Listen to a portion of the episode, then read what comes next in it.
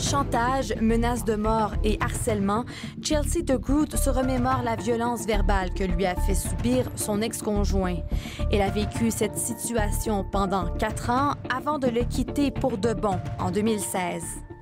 Bon début de journée tout le monde. Vous regardez LCN pour cette couverture spéciale sur cette attaque survenue à Québec au cours de la nuit. La ville de Québec qui est sous le choc et qui est toujours en état d'alerte maximale.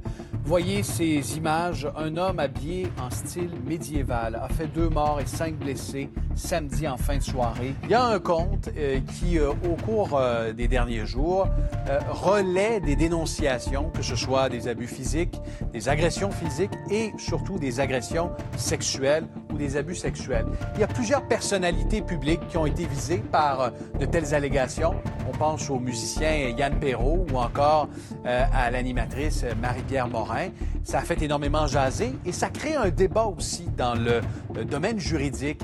Euh, est-ce que ce genre de dénonciation-là est acceptable? Est-ce que ça constitue une justice parallèle? Bien que la chroniqueuse Francine Pelletier comprenne les motivations derrière le mouvement, ce qu'elle considère comme un tribunal populaire l'inquiète. Il y a d'autres façons de faire, en commençant par s'adresser directement aux gens, aux hommes, dans ce cas-ci, qui soi-disant ont commis des, des, des fautes. Adressez-vous à eux d'abord. La criminologie, ça mange quoi en hiver? C'est quoi l'effet CSI? Y a-t-il un lien entre crime et troubles mentaux? Qu'arrive-t-il aux victimes de violences conjugales en temps de pandémie? Est-ce qu'une victime d'un acte criminel doit faire appel à un avocat?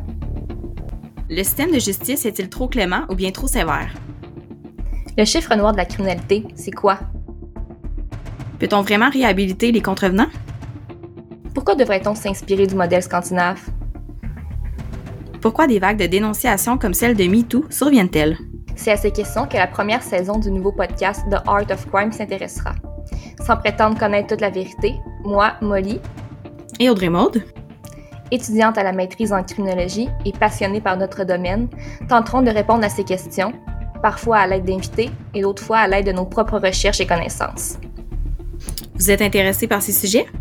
N'hésitez pas à vous abonner à notre podcast ainsi qu'à notre page Facebook afin de rester informé lors des sorties de futurs épisodes.